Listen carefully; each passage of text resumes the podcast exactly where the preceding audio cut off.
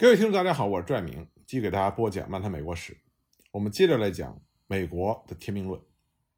在激进的扩张主义者来看，种族主义的天命论赋予了他们从所谓落后的种族手中夺取土地的合理性。很多美国人不仅把德克萨斯问题看作了一个地区反抗专制统治的运动，更把它视为一种种族的冲突。来自密苏里的参议员托马斯·本顿。在国会中就说道：“德克萨斯反抗运动展现了昂格鲁萨克逊人的品质，给予了这个种族受到世界尊敬与赞美的新头衔。它表明，自由、公正、勇猛、道德、体制和智力是区分所有种族的标志。”德克萨斯共和国首任总统山姆·休斯顿在他的就职演说中也大谈昂格鲁萨克逊人的天定命运，把粗陋、不文明和好战的墨西哥人。与更人性化的德克萨斯人进行了对比。他称昂格鲁萨克逊人是一个具有骑士精神、爱好自由和热衷扩张的种族。他援引上帝支持以色列人战争的故事。休斯顿论证，他说：“上帝明确地赋予了美国白人种族使命，去教化美洲大陆。”后来呢？成为布尔克政府国务卿和第十五任美国总统的詹姆斯·布坎南，更是直接号召把这个低能的、懒惰的种族。从德克萨斯清除出去，因为只有这样，我们才能完成我们的神圣使命，从而让上帝选定的伟大种族继续前进。从这些激进扩张主义者的言语中可以看出，种族主义的天命论，他的这种思想更具有侵略性和排他性，它更多的是获取而不是给予，是强权而非道义，考虑的是如何满足自身的利益需求，而不是承担人类文明进步的责任。天命论说到底，它的基础就是天将降大任于己身，但是受到上天的垂青，并不代表着赐福、溺爱和纵容。上帝垂青的目的，为的是让你承担责任，而这份责任的回报，是在人类文明的发展史中占有一席之地的荣耀。因此，正确认识天命论的基础，就在于你要认清楚人类文明发展的方向是什么。而这个正确的认识，必须站在人类文明发展更高的格局和时间跨度上来认识，而不是局限于自己种族眼前的利益。只有这样，你才会有深刻正确的认识，并且才能去选择正确的方法和手段。否则的话，你所坚持的天命论就是伪天命论，你不仅不可能得到上天的垂青，你反而会遭到人类文明的唾弃。最典型的例子啊。就是把伪天命论发展到极致的二战中的德国纳粹，他们永远的被钉在了人类文明发展史的耻辱柱上。除了种族主义以外，另外一个就是性别观念。这不仅仅是个人意识，还是使社会权力分配不平等合法化的一套连贯的观念。对内对外都是具有塑造身份和规范秩序的功能，成为天命论当时又一思想资源。通过性别化的语言描述他者，一直是美国人建立身份认同的传统。在美国早期，美国精英就致力于构建不同于欧洲人和印第安人的国家身份。男子气，这是他们常用的修辞手法。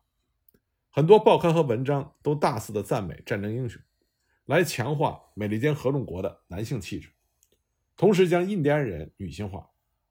到了19世纪中期。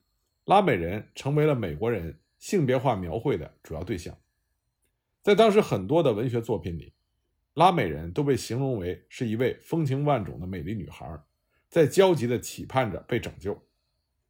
在一首题为《他们正在等待着我们》的诗歌中，作者想象着眼内充满激情的西班牙少女和美国男人结合在一起，而另外一首广为流传的诗歌，则把古巴形容成为山姆大叔热恋的。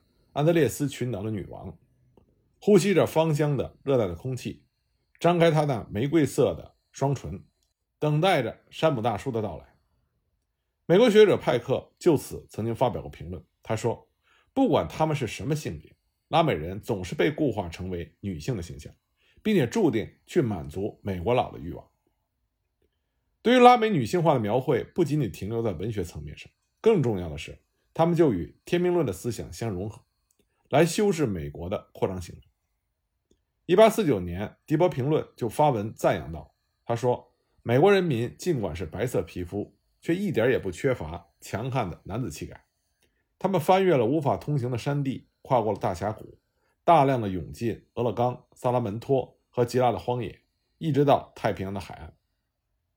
”1848 年，纽约市举办了一场公共集会，山姆休斯顿为了寻求民众对征服整个墨西哥行动的支持，在会上阐释了一种。性别化的天命论思想，他把美墨两国的关系比喻为两性关系，兼并不只是国家行为，同时也是个体行为。拉美女人注定要被充满男子气概的美国白人所俘获。天命论之所以不可阻挡，对于下层很多民众来说，就在于墨西哥的女性特质。在休斯顿看来，领土扩张就意味着与一位充满渴望的女性相结合，兼并。等于结婚，这是19世纪中期激进扩张主义者的惯用修辞。因为婚姻在当时被理解为一个占有主导地位的男性与乐于服从的女性之间的关系。许多通俗小说都万变不离其宗的把美墨战争描绘为英勇的美国男人去拯救并迎娶西班牙裔的墨西哥女人。浪漫故事正是从性别这一层面，被俘、被侵犯的威胁、解救和结婚。来展现美国人的功绩，反映出美国在扩张中实现了天命。即使墨西哥女人不愿意，这也无济于事，因为这是上帝的旨意。这些女人就注定要成为一个更优秀民族的妻子和母亲。《纽约先驱报》甚至就写着：“就像瑟宾河的处女们一样，墨西哥很快就能学会去喜爱他的施暴者。”如此粗俗的言语居然出现在美国公开发行的报纸上。由此可见，性别化的天命论思想，它极其具有暴力和强制的色彩，但它也迎合了大批底层美国白人男性的胃口。不过，在讨论天命论的性别意向的时候，不能忽视白人女性的重要角色。激进扩张主义者笔下的经典叙事包括：白人女性随着男性的扩张者来到新的处女地，勤劳、善良、柔弱的她们，把新边疆营造成为美国人的家园。他们和他们的后代就变成这片土地上的本地人，进而他们又被描绘成受害者的形象，受到印第安人和拉美人的威胁，急需白人男性的保护。这就意味着异族需要被驱逐和消灭。此外，白人女性通常是和美国家庭的形象相联系，比如天命论的支持者经常使用美国乘法表的隐喻，试图说明美国人的快速增长，这是上帝设计的结果。白人家庭向西部迁徙，这是自然而然的事情。一八四六年，来自印第安纳的国会议员安德鲁·肯尼迪，他就宣称：“到西部去，你看到一个小伙子和他的十八岁的妻子。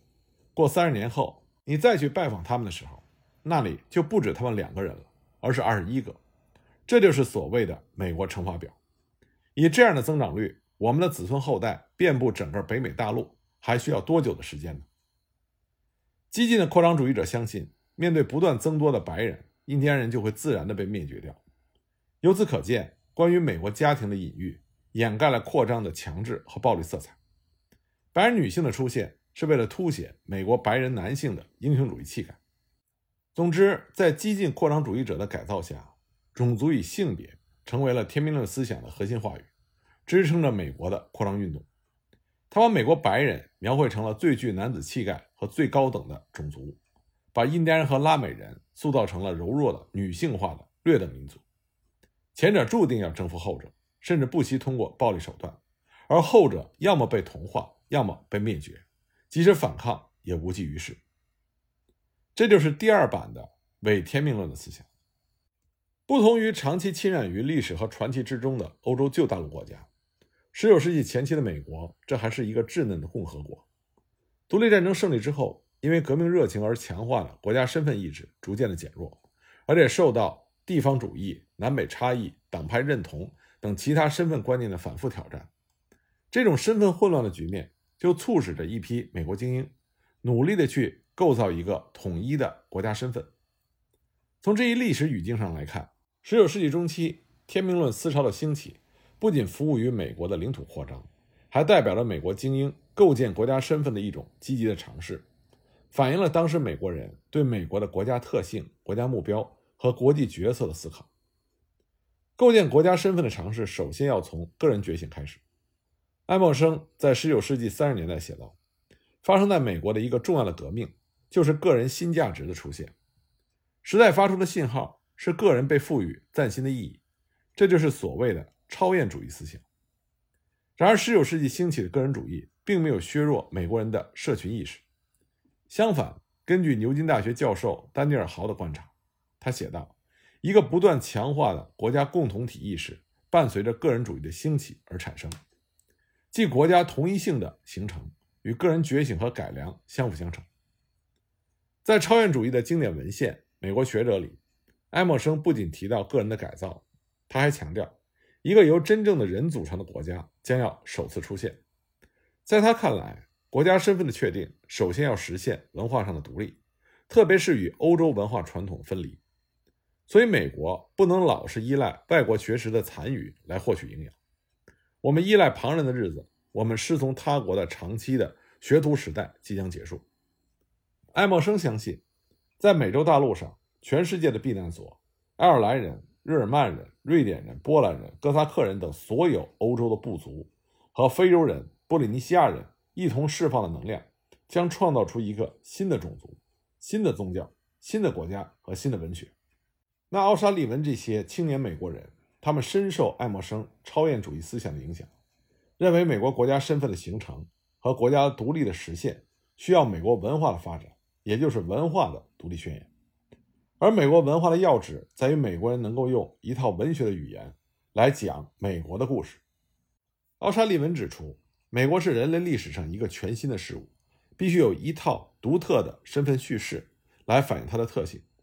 美国文学的任务。就是去感受我们共和制度的精神，维护国家的独立，然后表述美国人民的心声。后来证明，这个美国故事就是天命论。奥沙利文等人是以浪漫主义文学的笔调来展望美国发展的前景，思考美国的特性，讴歌美国的理想。他们一方面鼓励美国作家们把领土纳入到他们的身份叙事中，讲述美国踏入人迹罕至的土地的历程。另一方面，他们又强调美国是无法用任何物质概念去定义，是一种理念，更甚于是一块地域。领土的重要意义在于，它是国家身份的象征。奥沙利文在《未来的伟大国家》一文中明确表达了国家身份观。他首先阐释了美国的崭新历史。他说，这个国家几乎不与其他任何国家的历史发生牵连，它的诞生是一个新的历史的开端。美国采纳了一套。没有经过实验过的政治制度，这使它与过去分离，只和未来相连。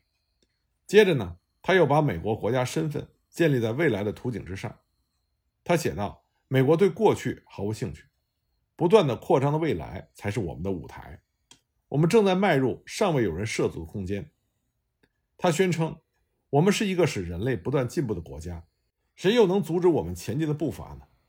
长远的和不可限量的未来。”将是一个美国展示伟大与辉煌的时代，在这个宏伟壮丽的时空之内，万国之国注定要向人类显示神圣原则的优越性。在奥沙利文的这种表述中，个人使命、扩张、未来等概念被充分的融合在国家身份的表述中。他特别强调，美国人的爱国主义不是出于对土地的热忱，而是为了个人解放，这才是美国的特性。美国不仅要解放自己，还要解放所有被压迫、被奴役的人。美国到底是什么？借用富兰克林的一句名言，奥沙利文回答说：“哪里有自由，哪里就是我的祖国。”那么，既然美国的使命和未来是解放人类，而如果美国人拒绝扩张、拒绝传播民主制度，那不仅是背叛了上帝的意志，也从根本上抛弃了作为美国人的身份。可见，听命的思想具有更深层的内涵。奥沙利文等人试图将其变成维系美国不同族裔人民的纽带，而这条纽带是一种文化理念，包括对共同的政治价值观和理想的信奉。它不是扎根于人们过去的共同经历，而是共享的未来图景。这种理念到今天依然是美国最主要的理念，而这也是奥沙利文等人所主导的第一版天命论提出理念。客观的来讲，这个理念是符合美国国情，并且能够帮助美国不停的向前发展。这也是为什么这个理念到今天仍然长盛不衰的原因。那么，和奥沙利文提出的这种理念所不同的是，经过激进扩张主义者改造之后的第二版天命论，它更倾向于从种族和性别的角度来界定美国的国家身份。他们认为，美国是由上帝创造的等级更高的昂格鲁萨克逊人种组成，他们充满雄性的男人气概，勤奋、勇敢和机智。与之相对的印第安人、黑人、拉美人、亚洲人，甚至部分的欧洲人，都是劣等种族。他们像女性一样懒惰、胆怯和无知。这第二版天命论，它的合理性是基于美国的种族优越性和男性的特质，这是伪天命论，所以他们的理念是不可能长久。这两个版本的天命论思想在身份意识方面的一个最重要的区别，就是在于对他者的态度。虽然他们都把旁人视为没有被上帝选中的落后的民族或国家。但是第一版天命论，他们认为，经过美国的改造，包括宗教、共和制度和科技文化的同化，这些落后的民族能够取得进步，甚至被美国社会所同化。这种观点带有很强的启蒙思想的色彩。然而，第二版的伪天命论思想，它强烈的拒绝同化他者，而是要取代甚至灭绝他者。激进的扩张主义者托马斯·本顿曾经宣称。白种人总是不断寻找新的土地，基于他们的本质和上帝的意志，这个联邦的所有州就是这么建立起来。他号召白种人继续走这条道路，为了新的土地前进战斗，如果需要的话为之牺牲。他所期待的结果就是，北美大陆上这个国家里只能存在一个民族、一个利益和一个政府，这个民族就是白种人的美利坚人。这个利益就是他们的利益，这个政府就是共和政府。可见，第二版的伪天命论的国家身份观念是非常狭隘的，并且非常具有排他性。